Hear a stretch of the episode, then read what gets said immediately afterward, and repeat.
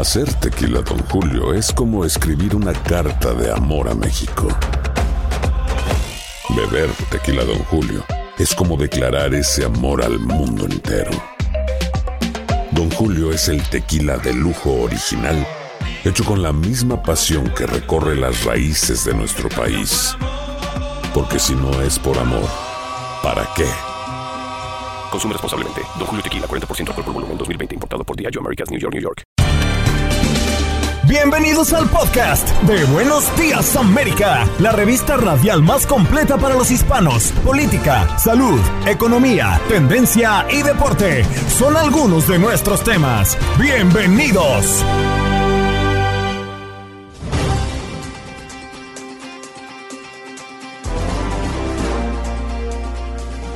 Hoy en Buenos Días América conversamos con Félix de Bedut, periodista de Univisión que se encuentra en Ucrania para hablar de la crisis humanitaria tan grande que se está viviendo a propósito de la guerra.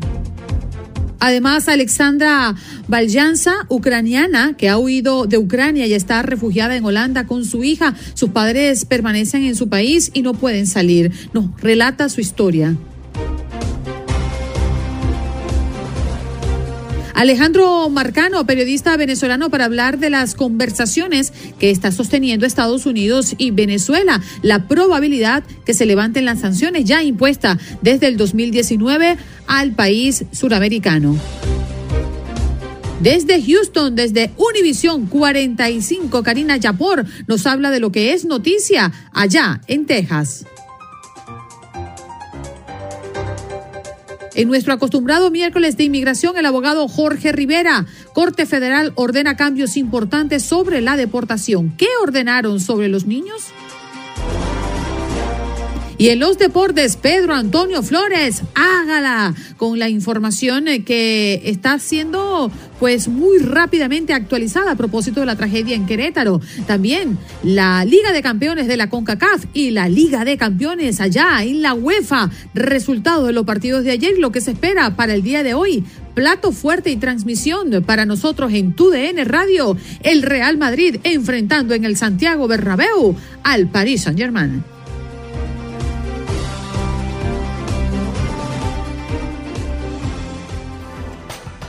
Vamos de inmediato a establecer contacto con nuestro periodista de Univisión, Félix de Bedut. Adelante, Félix, muy buenos días. Exactamente dónde te encuentras. Muy buenos días. Me encuentro en Leópolis, que es una ciudad cercana a la frontera con Polonia y que además tiene una característica muy especial. Es una ciudad muy bella, tiene varios monumentos que son declarados eh, patrimonio eh, cultural de la humanidad eh, es el lugar donde están llegando la mayoría de los migrantes de otros eh, lugares de Ucrania. Es tal vez el última, la última ciudad que ven de su país antes de tener que cruzar la frontera. Y también tiene una característica que la hace adicionalmente importante, y es que en, en dado caso que llegara a caer la ciudad de Kiev, esta sería la capital que tomaría de alguna manera ese, ese título en caso de que caiga Kiev. En medio de esta guerra, entonces, una ciudad muy significativa. Félix, eh, ¿cuánto tiempo llevas allí y qué te has encontrado en medio de esta crisis humanitaria? Pues eh, llevo que, ya, ni me acuerdo, se me pasa el tiempo. Yo, estamos en el, en el, sí, yo creo en el tercer día, diría yo, desde que estamos aquí a Ucrania. Y primero el drama humanitario. Las estaciones, nosotros estuvimos en la estación del del tren en Polonia, eh, donde llegan. Es impresionante la estación del tren aquí en, en, en, Leópolis y también es muy dramático. Las familias que salen, que abandonan todo, la mayoría son mujeres, niños y adultos, porque los hombres ah, hasta los 60 años tienen prohibido salir del país porque eventualmente tendrían que prestar servicio de orden militar en algún momento. Así que es realmente muy dramático. Ya se está hablando de más de dos millones de personas desplazadas en, dos semanas que está eh, completando la guerra. ¿Cómo están? Buenos días, eh, Félix y. ¿Cómo están siendo las evacuaciones? Ya sabemos que llevas tres días eh, allí y sabemos también que muchas organizaciones y voluntarios se están acercando, como decías, a, ciudades seguras para ayudar a todos estos refugiados, casi, como decías, dos millones. Así es, hoy se supone, y eso siempre queda un poco entre comillas, que hay una especie de cese al fuego, principalmente para facilitar el corredor humanitario. Y, digo entre comillas porque es un anuncio de ese, lo que puede significar es que viene una nueva arremetida militar para los próximos días. Así que acá está la, la ansiedad que se vive en todo el país. Hay que decirlo, en Leópolis todavía las circunstancias son de una eh, ciudad que vive en relativa normalidad, relativa normalidad, pero que sabe que en cualquier momento eh, la, la, guerra puede, puede llegar aquí, que es lo que, lo que nos tocó vivir hace pocos minutos. yo me encuentro en este momento al frente de la iglesia de San Pedro y San Pablo, una iglesia bellísima. Estábamos haciendo un, trabajo periodístico cercano cuando vimos que se acercaban un escuadrón militar eh, acompañado familias y tres soldados muertos en el frente de batalla, tres muchachos de 22, 24 y 26 años. Y era realmente conmovedor ver a las familias, a las, a la novia, a las novias, mujeres muy jóvenes, a, las madres desoladas, llorando sobre el féretro de, del ataúd de sus hijos y a los soldados, sus compañeros de combate, que son hombres rudos, son hombres fuertes, son, son combatientes feroces con lágrimas en los ojos. O sea, fue, fue realmente muy impresionante. Félix, justamente ayer en, el Día Internacional de la Mujer eh, veía un reportaje increíblemente conmovedor por esas mujeres que en medio de la guerra estaban trayendo vida, ¿no? Eh, la ilusión de una madre eh, cuando está a punto de dar a luz eh, es un momento tan único, es un momento tan especial, es un momento que piensas por tantos meses desde el momento en que sabes que llevas un niño en el vientre y estas mujeres han, le ha tocado traerlos en medio de una guerra. Tú estuviste allí, has estado conversando con mujeres en medio de esta situación. ¿Qué puedes decirnos?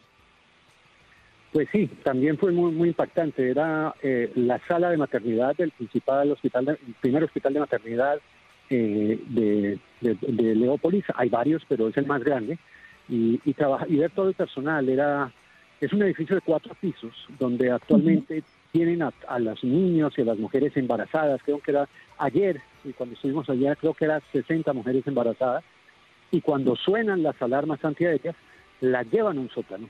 Un sótano tienen que trasladar a los bebés, tienen que trasladar a las mujeres embarazadas, tienen que meterlas en un búnker que se sella, con una fuerte eh, puerta metálica que incluso es una puerta que de, la época de la Unión Soviética y que estaba precisamente pensada como un refugio eh, antiaéreo.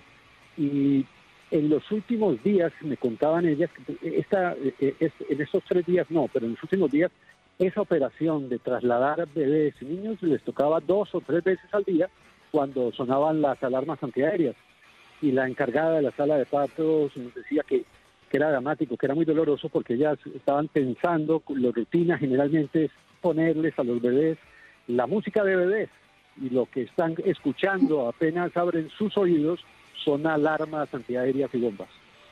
Madre mía. Qué doloroso, Félix, la verdad. Eh, queremos agradecerte tu tiempo, estos minutos para compartir con toda la audiencia de Buenos Días América. Sé que el ritmo en cuanto a estas coberturas y en medio de, la tragedia es difícil, pero queremos agradecerte especialmente. Muchas gracias, Félix.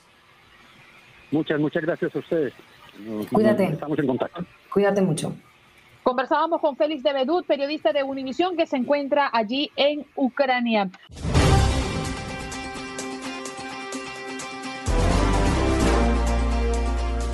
Nos vamos de inmediato a conectar con Alexandra Valyanza, espero haberlo pronunciado bien tu apellido, ucraniana, que ha huido de Ucrania y está refugiada en Holanda con su hija. Alexandra, bienvenida de nuevo a Buenos Días América. Gracias por los minutos que nos dedicas. ¿Nos escuchas? Sí, sí, ahora sí, menos mal. Adelante, sí, queríamos conocer parte de tu historia y parte de lo que estás viviendo hoy por hoy. Conversábamos contigo hace más de una semana y nos hablabas de que te encuentras en Holanda con tu hija, pero tus padres sí se encuentran en Ucrania, no han podido salir. Ah, todavía están en Kiev, en el centro de la ciudad. Eh, cada noche, hoy, hoy en ah, algunas eh, algo escuchan, pero todavía es bastante seguro. las ciudades más eh, complicadas ahora son eh, alrededor de la ciudad y, por ejemplo, Mariupol, Sumy, Chernigov, otros países, otras ciudades tienen mucho más complicidad para llevar la mm, agua, comida y tal, porque, por ejemplo, algunas ciudades ya están 12 días sin comida, sin agua y hay personas que mueren desde esto. Por eso es el problema más, más grave ahora para llevar eh, los eh, caminos eh, seguros para que la ayuda humanitaria podría llegar ahí. Es lo más complicado. Kiev de momento está más, más o menos bien. Alexandra, eh, buenos días, soy Clara Truyenke. Te quería comentar, hablas de ayuda humanitaria. Teóricamente, entre los gobiernos de Ucrania y Rusia se había llegado a un alto al fuego que duraría 12 horas, de 9 de la mañana a 9 de la noche europea, para poder evacuar a civiles como serían tus familiares. Según me contabas en el día de ayer, eh, tu padre sufre de una discapacidad y es una de las razones por las que ellos eh, se han quedado en Ucrania y no han podido salir. Eh, ¿La ayuda humanitaria está llegando tal y como nos llega la información? Tú como ucraniana, ¿qué nos puedes decir? ¿Crees que van a poder ser evacuados en las próximas horas? Sí, bueno, alguna llega, alguna no, porque por ejemplo yo tengo ayuda que está preparada para marchar, pero por ejemplo en la ciudad no es posible de acercar porque la gente está, bueno, está matada y no, no puede salir del hospital. Yo tengo doctores a quienes nos ayudamos y por ejemplo enviamos ayuda, pero de momento estamos buscando caminos para acercarlo a los sitios. Por ejemplo, otro sitio, Mariupol, donde se necesita ayuda, no hay ni luz, ni internet, ni agua, ni nada. La gente está desconectada del mundo. Yo no sé ni cómo llegar, ni cómo enviar ayuda ahí, porque de, en, el camino es, muy peligroso. La gente no quiere ir porque, por supuesto, tiene miedo de, ser matada. Alexandra, muy buenos días. Usted eh, salió de Ucrania cuando la invasión rusa inició o se encontraba fuera del país antes? Se lo pregunto porque quisiera que si estaba en el país cuando inicia el ataque, nos contara cómo fue el proceso de evacuación para abandonar Ucrania. Ah, bueno, yo, yo salí bastante temprano, yo salí el jueves, el día 24, con un tren hacia Chernivtsi y tenía suerte para, para pasar las aduanas eh, bastante rápido y tener un sitio en el tren, porque muchos de mis amigos ya estaban con un pie, estaban millón, millón personas en un tren y muy tenía que esperar, muchas horas en la estación de tren para coger un, sitio para entrar. Y había gente que, que tenía que dejar sus maletas porque no les dejaban entrar con maleta porque otra persona podría acabar Imaginaros que era un horror y todavía sigue así horroroso en los trenes, en las estaciones de tren. La gente tiene que esperar cuatro, cinco, seis horas para entrar en un, cualquier tren para ir, por ejemplo, a Polonia o entrar y, por ejemplo, ir a Odessa desde otros otros sitios más menos eh, afortunados. Entonces, eh, yo y me he ido a Rumanía y cruzaba la frontera andando con mi hija y en este momento pasé más o menos eh, cuatro o cinco horas en la cola y tres o cuatro horas andando. Pero otra gente pasa dos o tres días eh, en estas colas ahora, es fatal. Pero hay unas eh, páginas donde se puede controlar los estados de las fronteras y la gente que lo sabe podría, por ejemplo, elegir un sitio de la frontera donde hay menos gente. Ahora más información en las redes para controlar eso. Pero mis compañeros, por ejemplo, tenían que pasar dos días cruzando la frontera porque en un día no lo podría hacer. Madre mía. Con los niños pequeños. sabemos eh, por las medidas que se tomaron desde un primer momento que los hombres entre 18 y 61 años de edad no pueden salir de Ucrania, tienen que quedarse a defender la patria. Entre tu entorno, familiares, amigos, vecinos, gente cercana que están allí, hombres que se han quedado en Ucrania, has podido tener eh, conexión con ellos, te han hablado de cómo eh, se organizan para vivir el día a día a expensas de que llegue pues eh, la agresión muy cerquita de ellos. Por supuesto, casi todas las familias eh, están separadas y divididas. Las mujeres con los niños salieron del país y los hombres se quedaron para proteger la tierra. Es así es y no, no es posible de pasar esta regla. Hay gente que intenta lo manejar y salir de la frontera, pero a las muchos lo, lo cogen en la frontera. Entonces mm, es, es muy peligroso. Solamente los hombres que tienen tres hijos pueden salir y la gente que no puede ir a la guerra por cualquier razón de salud también ah, también no, no, sale. Pero Alexandra, ¿cómo es el día a día? ¿Cómo es el día a día de esos hombres? Es decir, eh, lo que te han contado a través de la línea telefónica o las conexiones que has podido tener con ellos, ¿cuáles son su día a día? Porque entiendo que hay repartición de armas, eh, se están organizando y se siguen organizando para mantenerse día a día dentro de la guerra.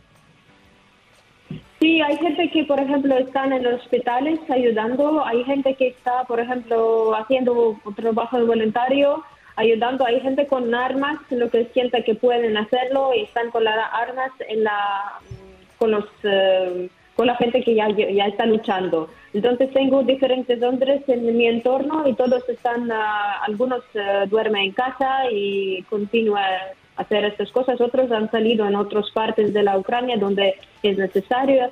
Intento de mantener el contacto, pero la verdad que con muchos no tengo oportunidad de hablar a diario.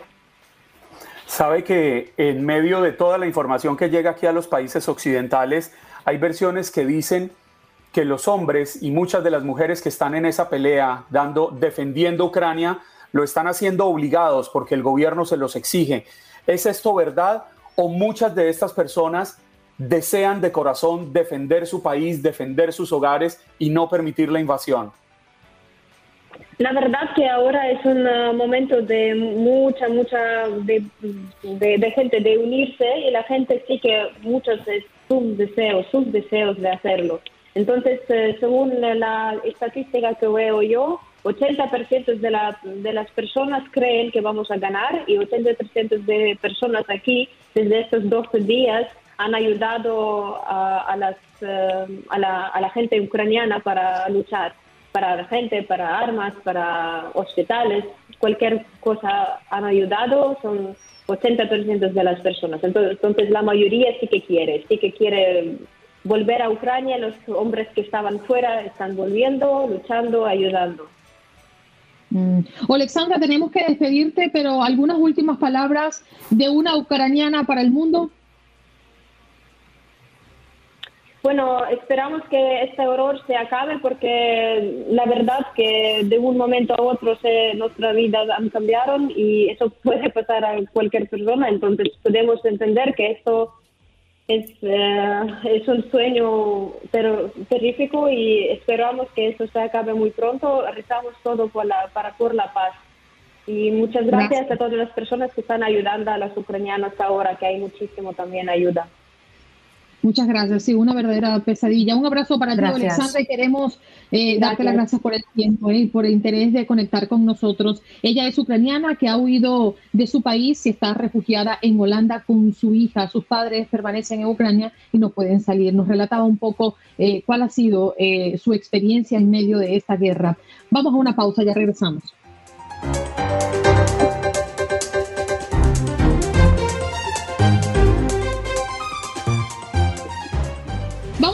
Inmediato con Alejandro Marcano. Él es el periodista venezolano y nos viene a hablar de lo que hemos colocado inclusive en, nuestro, en nuestra mesa como tema del día. Biden eh, sopesa aliviar las sanciones a Venezuela para aislar a Rusia y aumentar la producción de petróleo. Alejandro, gracias por estar esta mañana con nosotros. Hola, saludos a los tres, Juan Carlos en particular y a la chica de los ojos bellos que está allí, que no me sé su nombre. Gracias. Buenos Alejandro, Creo que la principal Gracias. Creo que la principal crítica es lo que podría ser dinero para alimentar al régimen de Nicolás Maduro desde los Estados Unidos, después de conocer de que estas sanciones vienen eh, varios años manteniéndose, ¿no? Y el esfuerzo. De hecho, el senador Marco Rubio ha tenido una crítica directa, dura y contundente frente a la gestión de Biden. ¿Qué opinas? Eh, ¿Qué podemos nosotros entender de lo que está pasando con Estados Unidos y Venezuela y sus conversaciones? Bueno, todavía es muy poco que entender. Eh, realmente ha sido una acción criticada no solo por Marco Rubio y Bob Menéndez, sino múltiples senadores eh, la han cuestionado esta decisión de negociar directamente con la dictadura. ¿Por qué? Porque el negocio del petróleo, el petróleo venezolano, no va a suplir las carencias que tienen los Estados Unidos. Y de hacerlo, para hacerlo, necesitaría una inversión estadounidense de miles de millones de dólares y veríamos el fruto a mediados del año entrante, es decir, que por ahí no van los tiros. En las últimas horas han tenido que reconocer porque dejaron por fuera al gobierno interino al que han venido apoyando durante los dos últimos años, pero no solo es a Juan Guaidó, sino un pueblo venezolano que ha puesto sus esperanzas en la salida de un dictador. El negociar directamente ha puesto sobre la mesa que a Estados Unidos no le importa absolutamente nada, eso es lo que dicen los expertos y analistas, el pueblo venezolano, su sufrimiento como el del cubano y el del nicaragüense. Ya en esta negociación sí liberaron a dos de los seis eh, estadounidenses que estaban presos en, las cárceles venezolanas, supuestamente acusados injustamente de conspiración. Uno de ellos, Gustavo Cárdenas, ha sido liberado, es parte de este canje que comenzó. Ya la, una vocera de la Casa Blanca, Nuland, ha reiterado que reconocen a Juan Guaidó. Juan Guaidó emitió un comunicado a su equipo de cuatro o cinco puntos diciendo que no entienden este acercamiento. parece todo un disparate, Andreina. Alejandro, qué gusto saludarlo. Yo, yo quería preguntarle eh, por ese lado de las inversiones del petróleo, porque es que desde el año 2010 eh, la empresa nacional petrolera china ha venido invirtiendo fuertes sumas de dinero en, en Venezuela, precisamente para poder ayudar a extraer ese, ese petróleo venezolano, que por cierto es bastante pesado y solo podía ser refinado en las, en las refinerías, valga la redundancia, de Texas. Y se dice que desde el 2010 a la fecha han invertido en un promedio 2.500 millones de dólares anuales para lograr eh, repotenciar a Venezuela y estamos empezando a ver unos resultados. La producción venezolana cayó en 400 mil dólares y se asegura que ya se acerca al millón, muy por debajo de los 3 millones diarios que se produjeron en, en su momento. Esto no pone a Estados Unidos y a Venezuela en una encrucijada ¿Qué va a pasar con China en medio de una disputa en la que también está Rusia? ¿Qué va a pasar con el gigante asiático? Bueno, yo creo que, eh, como tú lo dices, China y Rusia son los principales aliados actualmente de mm, Venezuela. Eso, esas deudas se tienen que pagar y son compromisos que van a honrar.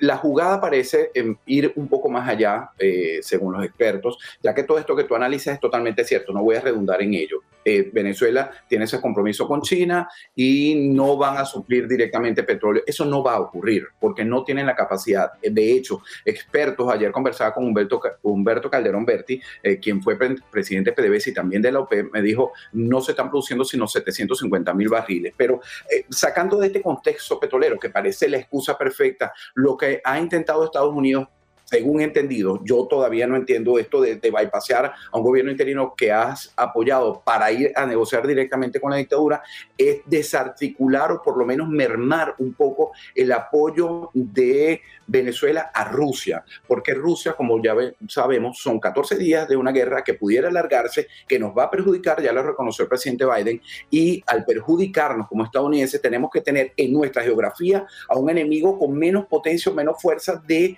de negociar con Rusia, ¿no? Que no le instalen bases, que no disparen misiles desde Venezuela, desde la isla de Margarita. Yo creo que apunta un poquito más allá. Pero bueno, eh, todo esto es especulación también mía, porque yo tampoco termino de entender cómo se acercan a un narcotraficante cuyo cuya cabeza tiene precio en el Departamento de Justicia estadounidense por 15 millones de dólares. Es sentarse con un narcotraficante, no solo con un dictador, un narcotirano.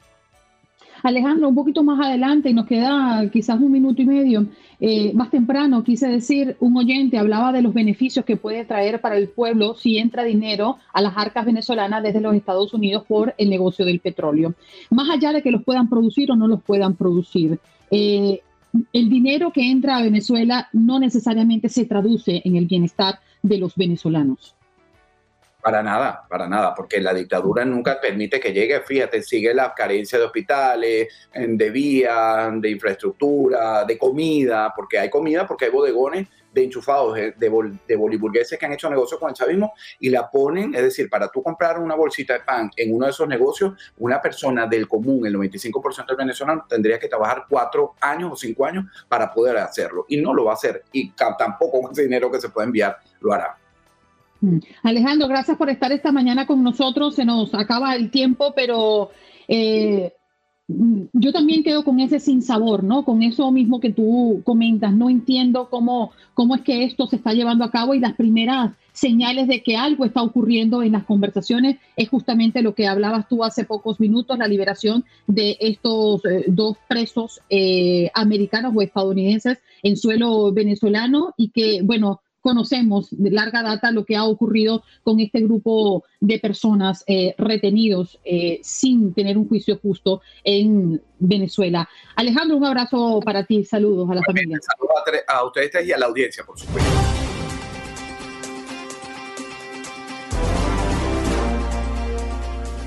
Vámonos de inmediato a conocer qué ha ocurrido mientras dormíamos en Houston. ¿Cómo estás, Karina Yaporta, nosotros presentadora de Univision en Houston? ¿Cómo te va? Muy buenos días, chicos. Excelentemente bien. Y por si tenían las dudas, aquí son las 7 de la mañana con 41 minutos. Y se te este, ocurra, Karina. No, venga, Karina. Apunta, Karina, Juan Carlos, apunta. Karina, yo, yo le quisiera hacer una pregunta con el cariño y la admiración que le tengo si yo voy y me siento en el set en el que usted presenta las noticias en Houston y yo llego buenas y voy y me siento, ¿usted se sentiría feliz de que un desconocido vaya y se le siente ahí?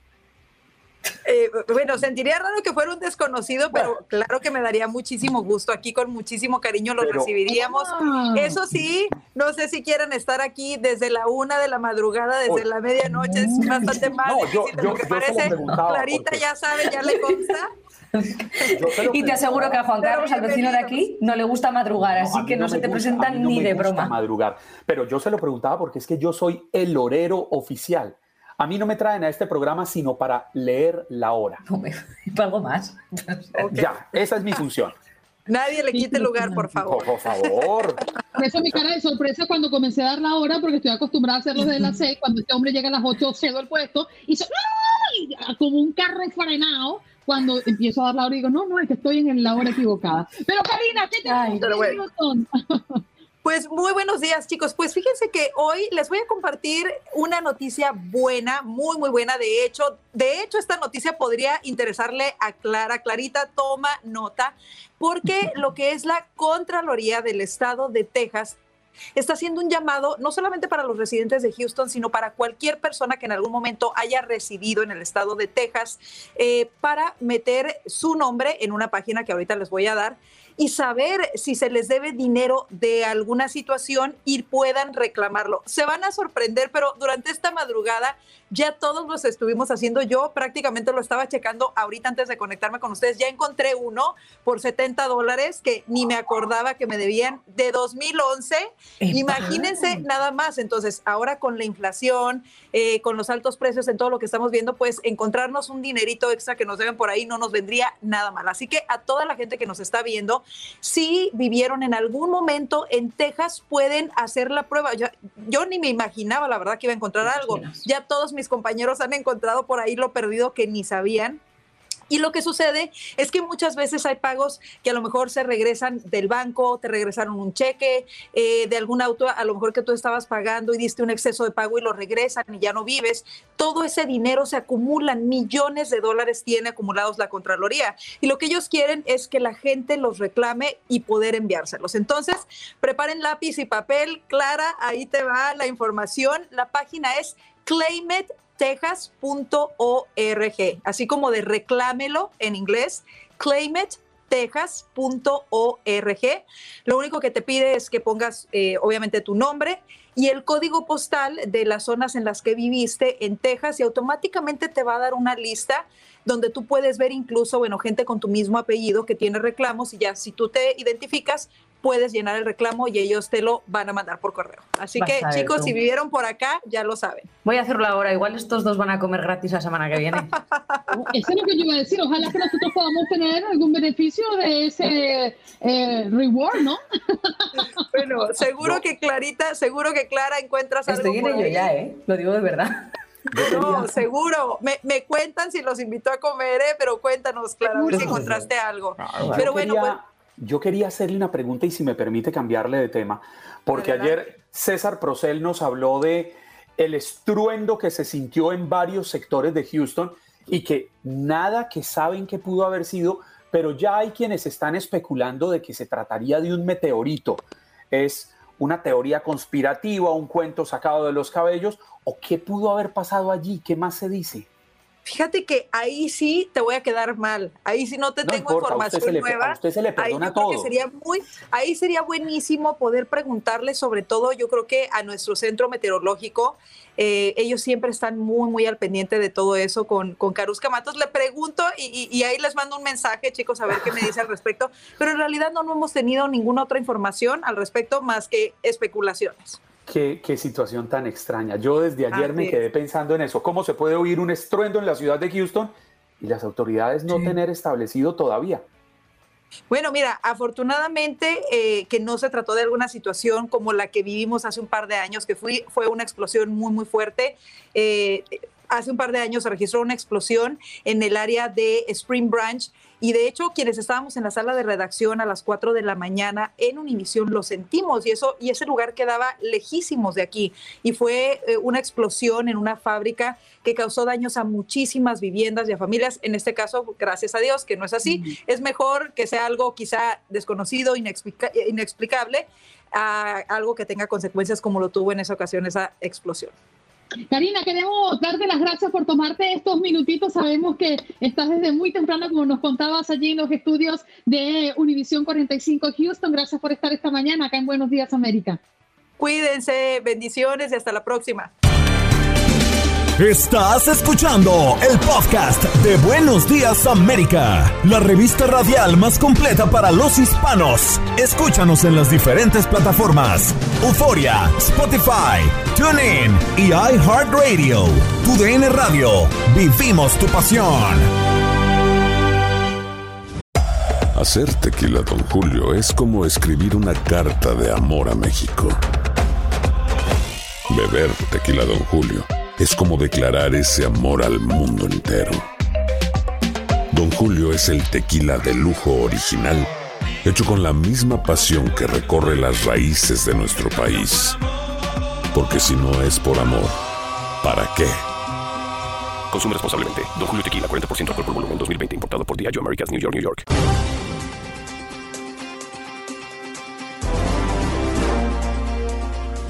Bueno, nos vamos de inmediato a recibir a Jorge Rivera, abogado experto en inmigración, esta mañana en nuestro segmento acostumbrado de miércoles de inmigración. Abogado, buenos días, gracias por estar con nosotros esta mañana. Bien, aquí arreglándome la corbata para estar con ustedes. abogado, vámonos de lleno porque el tiempo corre. La Corte Federal ordena cambios importantes sobre la deportación. ¿Qué ordenaron sobre los niños y cuál es el punto más importante que nuestra audiencia debe conocer? Bueno, mira, la administración eh, de Biden está ocupando el título 42. No sé si, me imagino que han escuchado esta ley para continuar las deportaciones en la frontera. Están deportando a miles y entran miles, pero había una excepción para los jóvenes que venían entrando, los menores de edad, sin sus padres y los dejaban entrar, no los deportaban con este título 42. La Corte Federal ha dicho que no se puede hacer una excepción para los jóvenes, que los tienen que deportar por igual. Jorge, ¿y qué tanto logra esto alterar la situación legal de estas personas en los procesos que puedan intentar llevar? Ok, mira, lo que está pasando actualmente en la frontera es bien interesante y les voy a explicar por qué. Porque realmente es una ruleta rusa. Eh, escuchamos y vemos en las noticias que sí están entrando grandes cantidades de personas, pero hay un porcentaje de ellos que están deportando. Entonces, al final del día, en la discreción, eh, en la frontera, queda a discreción de los oficiales de la patrulla fronteriza y te aseguro que muchos jóvenes los van a seguir dejando entrar, algunos los van a deportar porque la administración de, de Biden no está a favor de estas órdenes judiciales y se resisten lo más posible a enforzarlas. Abogado, le tengo una noticia. Dime. Las líneas están explotadas. Como le gustan a él. Vamos corriendo. Claro, yo me emociono cuando vemos eso, quiere decir que estamos bien. Vámonos con Antonio. Antonio, ¿de dónde nos llamas? Y tu pregunta. De aquí de Los Ángeles para el abogado Rivera. Eh, abogado, una pregunta. Yo como ciudadano puedo pedir a mi hija en la Ciudad de México, que vive en la Ciudad de México. Ya es mayor de edad, tiene 34 años. Ok, sí, definitivamente la, puede pedir. El único problema es el tiempo de espera. Estamos hablando de más de 20 años de tiempo de espera. Entonces le tengo un tip. Haga la petición. Está bien, porque las cosas pueden cambiar y pueden reducir esos tiempos de espera del boletín de visa en el futuro. Pero hay una visa de trabajo que se llama la visa TN, que es la más fácil del mundo para obtener. Entonces, y con tantos empleos disponibles aquí en los Estados Unidos, se dicen que son más de 10 millones supuestamente. Busquémosle un empleador.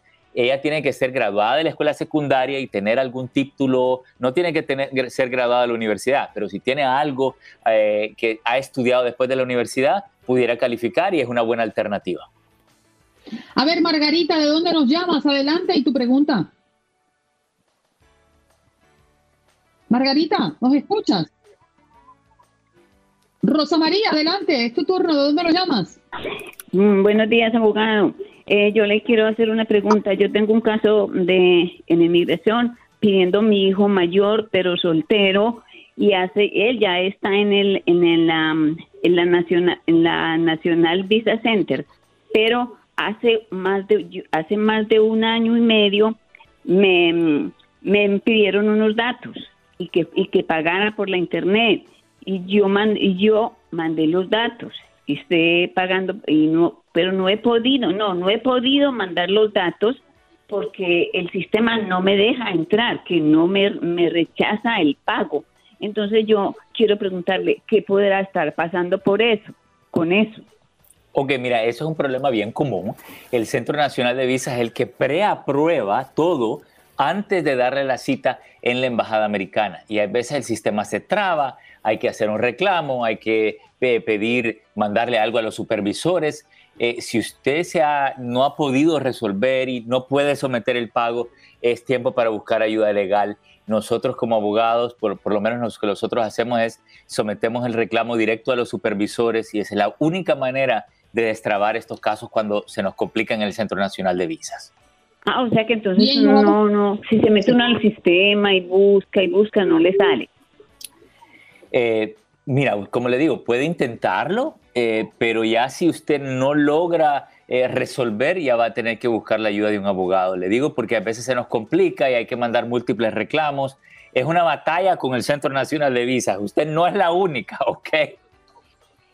Señora Rosa, muchísimas gracias. ¿eh? Sí, a veces hay trámites que se vuelven tediosos, ¿no? Y hay que hacerle seguimiento para lograr el objetivo. Rudy, adelante. Buenos días. ¿De dónde nos llamas?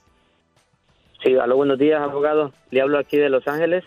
Ah, mi pregunta es, sí, mi pregunta es, mi, yo me yo me casé con mi esposa el 2007, pero yo tuve el TPS el 2021.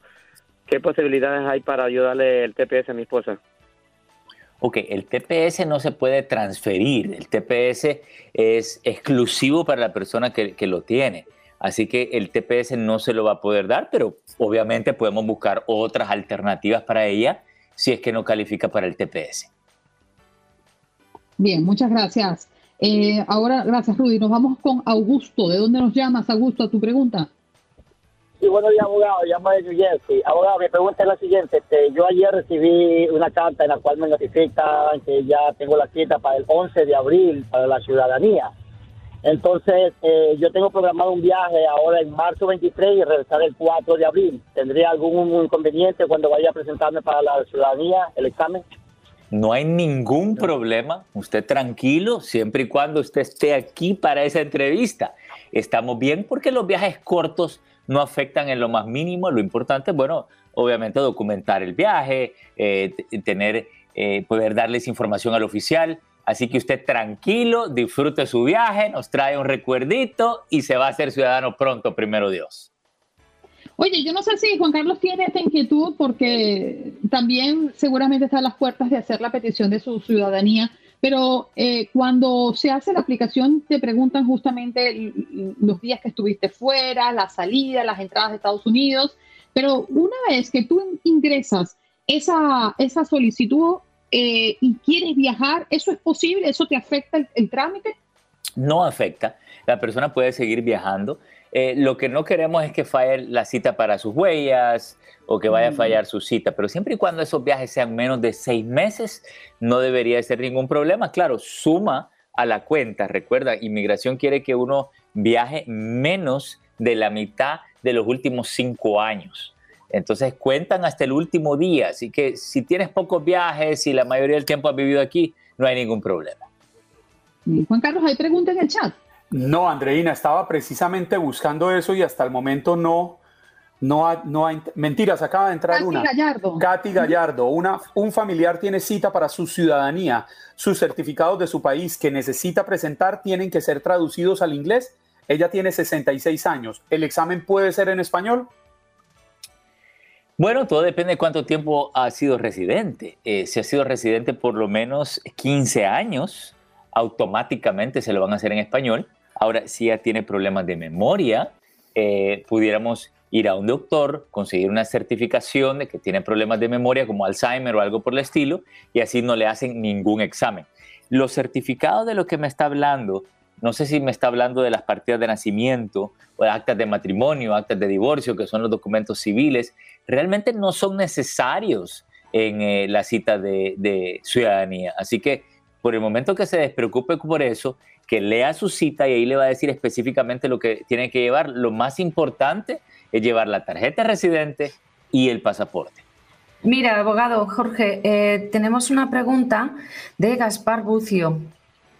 No sé si la, podéis leer, la pongo aquí en el, en el chat también. Claro, leo. Dice, no sé si pueda responderme esta pregunta, abogado. ¿Cuánto cuesta un proceso de ajuste de estatus? Normalmente, un abogado aquí me dijo de un precio cercano a los 5.000 dólares y me dice que el trámite dura alrededor de un año. ¿Es cierto? Sí, dura alrededor de un año. Si aplica este año, el próximo año eh, a más tardar, eh, debería de ser residente eh, entre uno y dos años. Ahora, el precio de 5 mil, si es una residencia que no tiene complicaciones, entonces me parece que está un poco alto. creo que lo normal para que cobre un abogado sería entre 2 mil y 3 mil dólares una residencia. Lo que tiene que ver es no sé, tal vez le está incluyendo ir con él a la entrevista dentro de sus 5 mil dólares. Pero si no le está incluyendo ir a la entrevista, me parece un poco alto los 5 mil eh, para que lo esté pagando. ¿Y a qué le llamas una residencia con o sin problemas? Vamos a ponernos en ambas situaciones, porque quizás nuestra audiencia está pensando, bueno, igual yo sí que traigo algún problemilla. Sí, mira, ¿qué tal si ha cometido, tiene antecedentes y tiene que pedir un perdón por un antecedente criminal? o ha cometido fraude y tiene que someter un perdón. Entonces ahí vienen las complicaciones eh, y cosas adicionales. O por ejemplo, si se tiene que hacer un argumento legal porque hay alguna situación especial que saca su caso del, fuera de lo normal. Obviamente ahí se lo cobra eh, adicional a un abogado por ser un caso de residencia con complicaciones. ¿Dónde podemos conseguirlo? O me pueden llamar al 888-578-2276. Lo repito, 888-578-2276. Como dicen los grandes, la liga se gana partido a partido. Partido a partido. En Buenos Días América, Contacto Deportivo. Lo presentamos como Pedro Antonio Flores. ¡Hágala! ¿Cómo vamos, Pedrito? Pues, ¿cómo están? ¿Cómo están, hombre? Espero yo también apuntarme para esas fiestas, ¿eh? De San Lorenzo. ¿eh? todos. Hoy, estaría en Madrid, ¿eh? hoy estaría en Madrid para ver el Real Madrid París Saint Germain, pero se nos cruzó un compromiso y no pude viajar. Imagínate. No puedo Si no, hoy estaría ahí en el Bernabéu. Que el Bernabéu pues te perdone. Para, para, quienes no están viendo esta transmisión en el Facebook Live o en el canal de YouTube de Buenos Días América, es bueno describir el paisaje que rodea a Pedro Antonio Flores. Él tenía hoy que ir a dar una vuelta a su pequeño rancho y en el fondo se ve la inmensidad de esos campos agrícolas bellísimos de las afueras de Guadalajara. Qué hermoso rancho, Pedro. Le voy, a, le, voy a, le voy a decir dónde estoy. La gente que conoce Guadalajara debe saber dónde está el Parque Metropolitano de Guadalajara, que se ha rodeado de, bueno, son, es, es, un bosque muy bonito en medio de la ciudad, eh, que bueno, aquí está cerca la escuela de mi hija, voy, la dejo en la escuela, regreso, este, le doy una, un recorridito por aquí para respirarnos un poquito de aire puro. Te agarramos en plena acción, te agarramos allí en plena acción. No, no, no. En plena acción no me han agarrado nunca. ¿eh? Ah, pero del ejercicio, digo yo. Ah, bueno, ah pero Pedro, Dios mío, muy temprano, cariño, para que andes con esa mente acochambrosa. nada de eso, nada de eso. Bueno, vayamos mejor, vayamos mejor al, tema deportivo. Mejor, mejor, mejor, mejor. Por favor. Mejor, Ayer, ayer, bueno, pues nuestros dirigentes de la Liga MX eh, terminaron reuniéndose, ¿no? Los, los dueños del fútbol mexicano para establecer las sanciones en torno a lo lamentable ocurrido el sábado pasado en Querétaro. Y finalmente, bueno, pues las principales, eh, los principales puntos es, bueno, Querétaro no va a ser desafiliado, pero sí va a ser castigado por lo menos un año para jugar sin público en su estadio. O sea, no hay desafiliación. Un año. un año, un año. Aparte, los directivos del Querétaro eh, van a estar suspendidos cinco años de cualquier labor que tengan que hacer en el fútbol mexicano. Súmele también que las barras, la barra del Querétaro, esa que causó todos los desmanes, va a estar vetada tres años. Y aparte los que fueron ya identificados como agresores, de por vida no van a volver a pisar un estadio de fútbol, aparte que bueno, tendrán que ser encarcelados y, procesados, eh, nunca más van a quedar fichados para poder estar en un escenario deportivo, ¿no? Es, es, eh, es parte, ¿no? De, lo que se ha castigado. Y una más para Querétaro tendrá que ser vendido. O sea, la franquicia se pone a la eh, venta. club? Totalmente sí. Y a la afición de Querétaro, la buena afición, pues esa ya se terminará. Primero, se queda el equipo en lo que, en lo que es vendido, se queda ahí, pero no, los va, no lo van a poder ver. Y, eh, eh, eh, y, bueno, pues ya si se vende, pues obviamente pasará a otra ciudad. No, muchos esperaban la desafiliación y sobre todo que los directivos se pronunciaran para desaparecer las famosas barras bravas, ¿no? Y no apareció esto.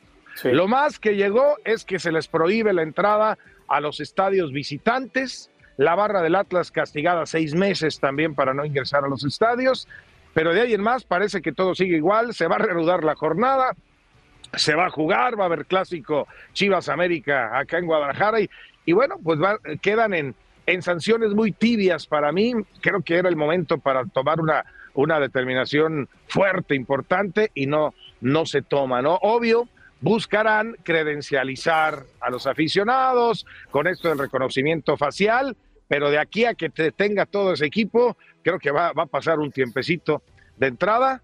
Yo no estoy, no tengo las garantías para poder llevar a mi familia, a mis hijos a, un estadio de fútbol, definitivamente. Totalmente entendible. Óigame, Pedro, entiendo que más de 10 personas ya están en poder de las autoridades de estas que protagonizaron los, los desmanes en el estadio el pasado sábado, pero me llamó mucho la atención una de estas personas, uno de estos jóvenes, fue llevado por la propia mamá, según estuve leyendo. ¿Esa versión es cierta? Es cierto, es cierto, ¿no? Eh, eh, obviamente, eh, al, al, ser exhibido en, en fotografías y en video, pues ¿dónde te ocultas, no? O sea, ahí está tu rostro y si apareces como, pues, como prófugo, pues bueno, la, la mamá entró en conciencia, identifica a su hijo, le dice, pues mi amorcito, te vas a tener que entregar porque aquí está tu fotografía en todos lados y, y pues bueno, terminó su mamá entregando a su propio hijo para que pague por lo absurdo, ¿no? Que se comportó su hijo, porque en verdad eh, por algo se han buscado, ¿no? Después seguramente fue uno de los que pateó a, esa afición rojinegra. Yo creo que también es una línea muy delgada porque indudablemente hay alguien, un grupo que comenzó, ¿no? Esta, esta pelea. Y muchos por consecuencia corrieron, intentaron eh, defenderse y también están registrados en esas imágenes, ¿no? Es difícil entender quién comenzó, quiénes se estaban defendiendo y no eran eh, em, eh, o no tenían intención de agredir. O sea, es difícil, es difícil. Es, complicado, Andreida, ah, porque aparte, bueno, ¿quién abrió las puertas también para que ingresaran los aficionados a la zona donde estaban los del Atlas? Eh, ¿Por qué ya, ya, ya estaban armados con con, navajas, con, con palos, o sea, cómo ingresó eso al estadio, o sea, de repente hay muchos puntos que tienen que investigar las autoridades, ¿no? Para, para saber qué pasó realmente, ¿no? ¿Quién es el responsable? Bueno, de entrada, pues los castigos ahí están, pero no porque eh, estos castigos ya estén establecidos, se va a acabar con el problema de raíz, ¿no? Yo creo que se tiene que tomar una, una acción todavía más determinante para que verdaderamente vuelvan las garantías a los estadios de fútbol en México, porque bueno, se centraron en Querétaro y Atlas, pero ha habido incidentes en Monterrey, ha habido incidentes en, Ciudad de México, entonces se tiene que ir más allá, creo yo, y creo que como que nada más maquillaron un poquito el problema y, como que a ver si el tiempo no termina desvaquillándolo después otra vez. señor. Pedro, em, vamos a dejar la Champions League para el próximo contacto deportivo, pero ¿qué tal si hablamos de la Champions de la CONCACAF, la nuestra? Esa es la nuestra, ¿no? Esa es la nuestra, donde eh, pues el equipo de, León le fue como en feria, ¿eh? Termina León enfrentando al Seattle Saunders, 3 por 0 gana el Seattle en este primer partido de ida y bueno, pues a León la, va a tener muy complicado, ¿no? Hoy, hoy va a haber eh, partido que tendremos, por supuesto, a través de, de TUDN Radio, el Cruz Azul contra el, el Bretón, va a ser eh, uno de los partidos a, seguir justamente eh, este día. Y, pues hay Champions en CONCACAF, esto continúa, Pumas también está, está vivo, entonces son son los equipos mexicanos que hay que estar pues muy al pendiente de lo que va a pasar. El New England que también consigue eh, estar, va a enfrentar al equipo de los Pumas y pues será, serán los juegos a seguir en la Champions de CONCACAF, ¿no? Que sigue teniendo partidos, pero ya hablaremos de la, de la Champions, Champions, ¿no? Donde tendría que estar hoy ubicado en el Bernabéu y que bueno, pues esa se va a jugar. El descalabro del Real Madrid en su propia casa. En su propia casa, ¿no? Ver a, ver a Messi, a Messi jugar. Querido mío. Bueno, de eso hablaremos más adelante, seguro. Pero la verdad de corazón, lamento mucho que no hayas podido estar en el Bernabéu el día de hoy. Yo también, yo también, muchísimo. Uy. Cántalo, Gatica.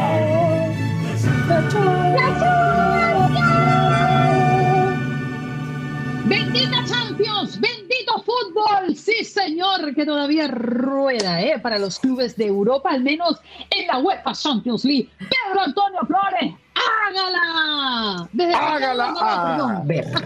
hágala, hágala. Abran paso al mexicano, que aquí estamos llegando. al, al tapatío, al tapatío 100%, así le dicen a los de Guadalajara, tapatíos. Y bueno, pues aquí estamos entrando, sí, la Champions que eh, pues hoy tiene dos partidos ya en estas etapas finales. El Manchester City seguramente hoy terminará la obra 5 por 0, ya tiene de ventaja en el marcador sobre el Sporting de Lisboa y bueno, pues tendrá que avanzar el City a la siguiente ronda. Pero el gran partido, el que todos están esperando, el que, pues no me quiero acordar, pero ahí lo voy a disfrutar por la televisión, es el del Real Madrid frente al Paris Saint Germain. Hoy a mediodía ¿no? se estará jugando este encuentro donde el París tiene la ventaja de 1 por 0, ¿no? Con ese gran gol de Mbappé sobre el final en el partido pasado. Fue un gran juego, la verdad, el que se tuvo exactamente en el juego de ida, pero logra tener una mínima ventaja. Muchos dicen que no es suficiente. El Real Madrid estará jugando en casa y bueno, pues a ver, a matar o morir, ¿quién de estos dos grandes estará quedando fuera?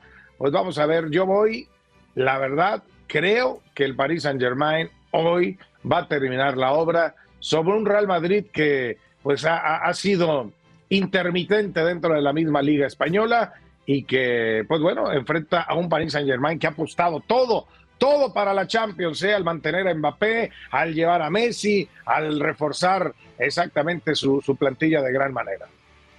Me uno a ti. Yo creo que el Paris Saint Germain va a torcer el camino del Real Madrid en su propia casa y le va a decir bye bye hasta tomorrow y va a clasificar a los cuartos de final. Te acompaño en ese pronóstico.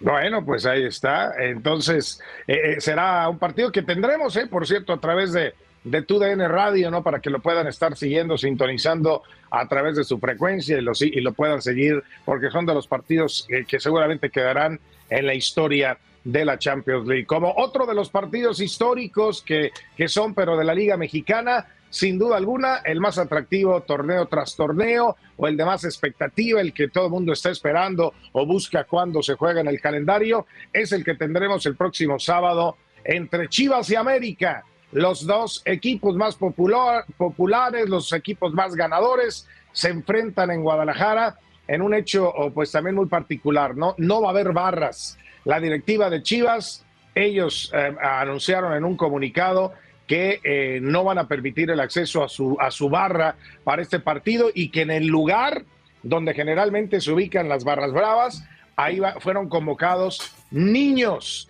niños de orfanatos, niños de instituciones que van a ir vestidos de blanco y van a ocupar esa zona de la barra en el Guadalajara. Un gran detalle de Chivas, la verdad, aplausos que bueno, para un partido de esta magnitud, pues bueno, sí se necesita obviamente tener eh, determinación y lo hizo Guadalajara en este eh, juego ante América en el clásico del próximo sábado. ¿no?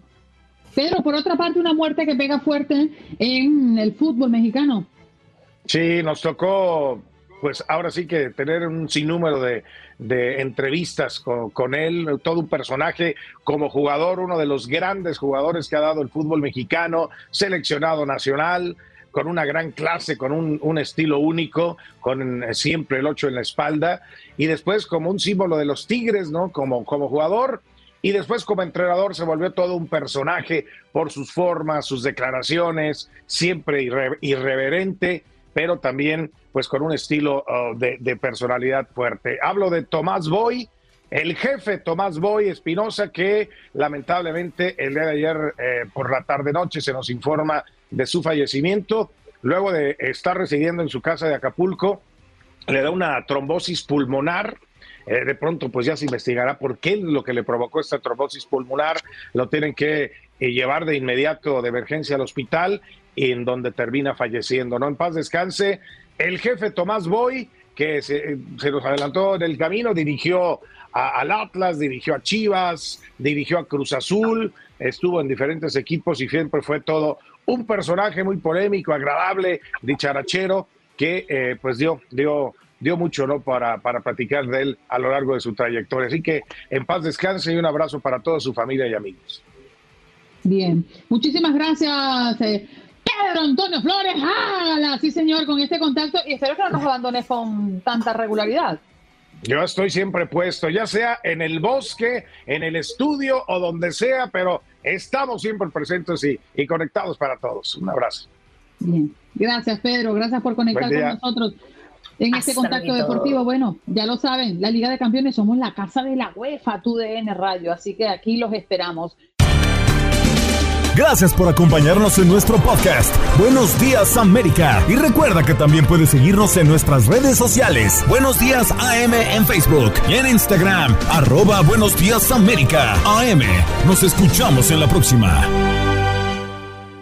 Boost Mobile tiene una gran oferta para que aproveches tu reembolso de impuestos al máximo y te mantengas conectado. Al cambiarte a Boost, recibe un 50% de descuento en tu primer mes de datos ilimitados. O, con un plan ilimitado de 40 dólares, llévate un Samsung Galaxy A15 5G por $39.99. Obtén los mejores teléfonos en las redes 5G más grandes del país. Con Boost Mobile, cambiarse es fácil. Solo visita boostmobile.com. Boost Mobile, sin miedo al éxito. Para clientes nuevos y solamente en línea, requiere AroPay. 50% de descuento en el primer mes requiere un plan de 25 dólares al mes. Aplican otras restricciones. Visita Boost Mobile para detalles.